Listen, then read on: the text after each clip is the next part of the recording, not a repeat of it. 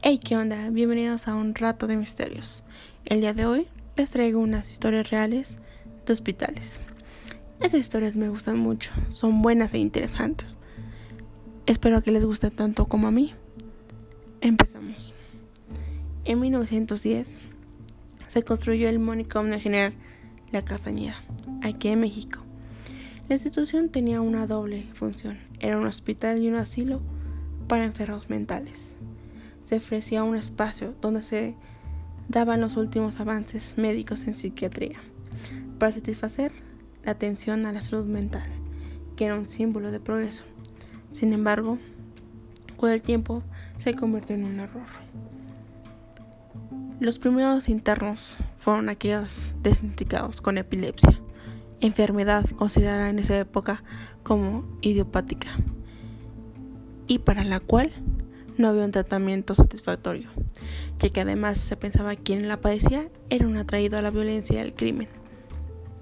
Durante su primera década de vida, la Castañeda sobrevivió a la Revolución Mexicana, aun con cierta carencia de recursos debido a la guerra, mantuvo una calidad de servicio bastante aceptable, una plantilla de unos 350 empleados.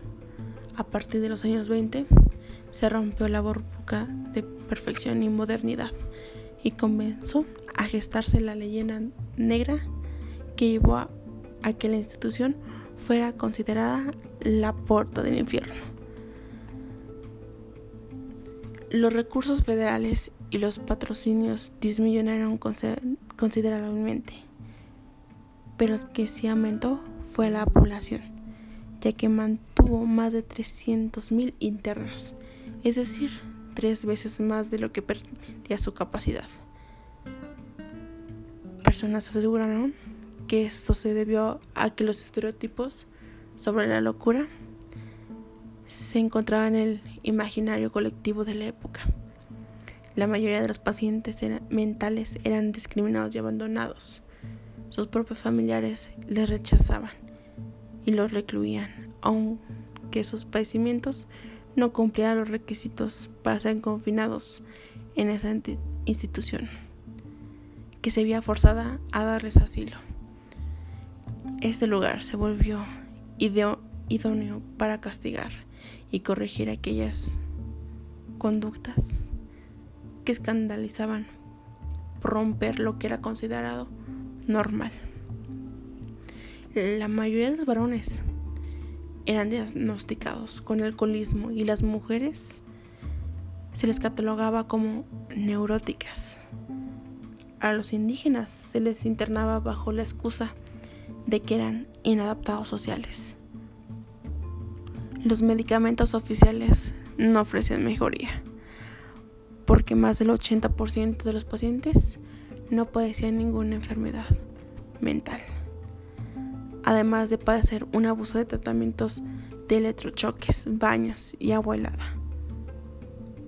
Los internos sufrían el encierro en cuatro paredes húmedas y llenas de ratas.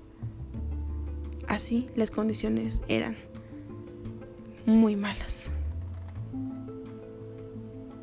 Un interno con algún retraso mental era tratado como un animal a las mujeres solteras se les considera, consideraba prostitutas y a las prostitutas delincuentes.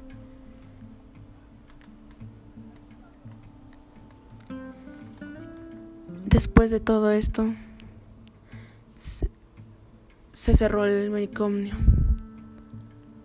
porque había gente quejándose de esto y obligaron a cerrarlo.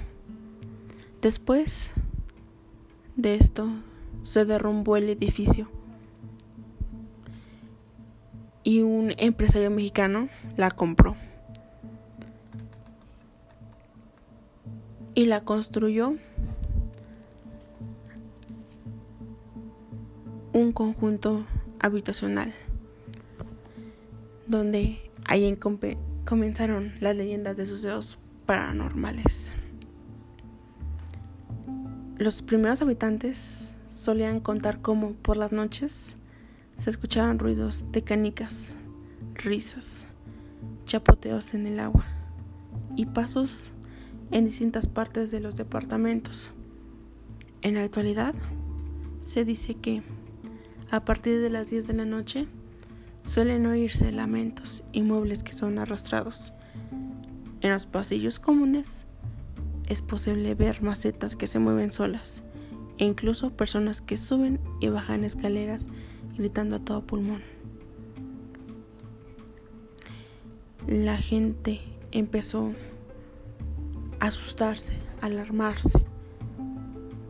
Empezó a mandarles las noticias a reporteros. Y un reportero comenzó a buscar sobrevivientes del manicomio. Pudo entrevistar a unos 50 que estaban confinados en los hospitales de la Ciudad de México. Todos dicen que fueron encerrados sin ningún motivo. Muchas gracias.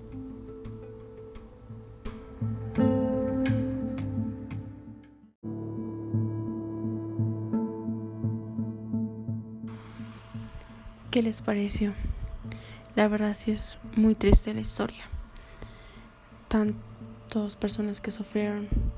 Em, el 28 de junio de 1968 se cerró este, este lugar y se llevó más de 68 mil vidas.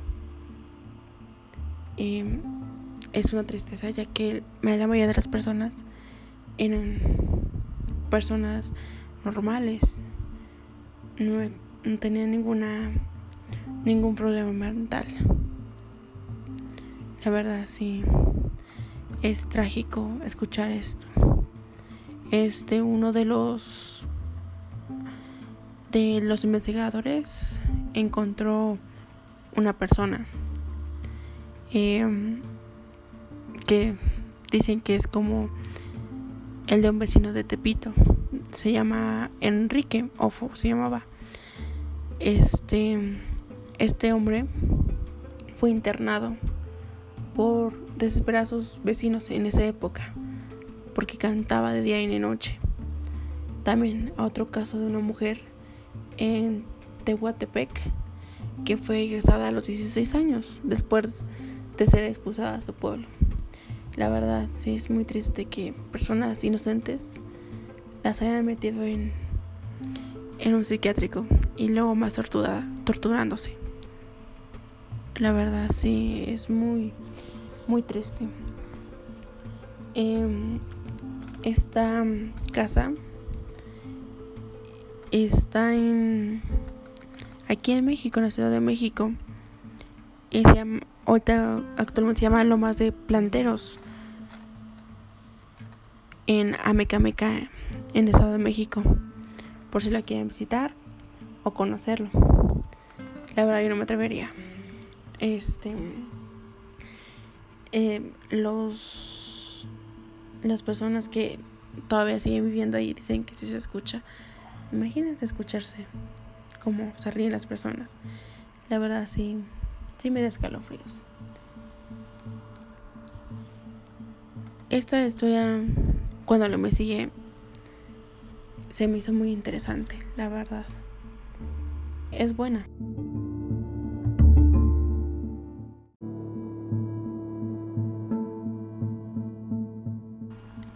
Entonces, ¿qué les pareció? La verdad sí es muy aterrador que tú estés ahí y que en las 10 de la noche escuches carcajadas. Lo peor de todo esto es que es real. O sea, y si te debes de llevar un, un shock, ¿no? De que escuchas cosas, ves cosas, todo. La verdad.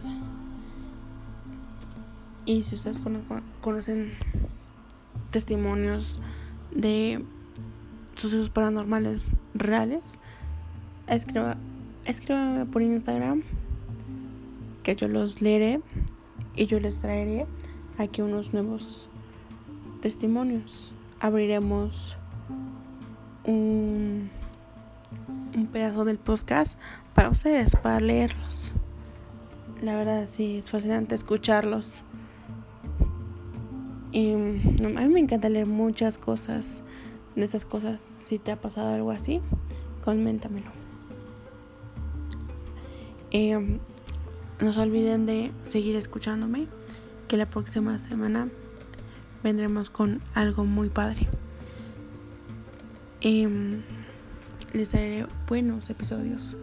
Así que quédense conmigo y mándenme mensajitos en mi Instagram.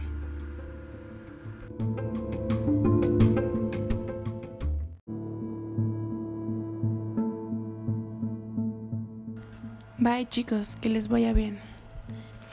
Tengan un bonito inicio de semana.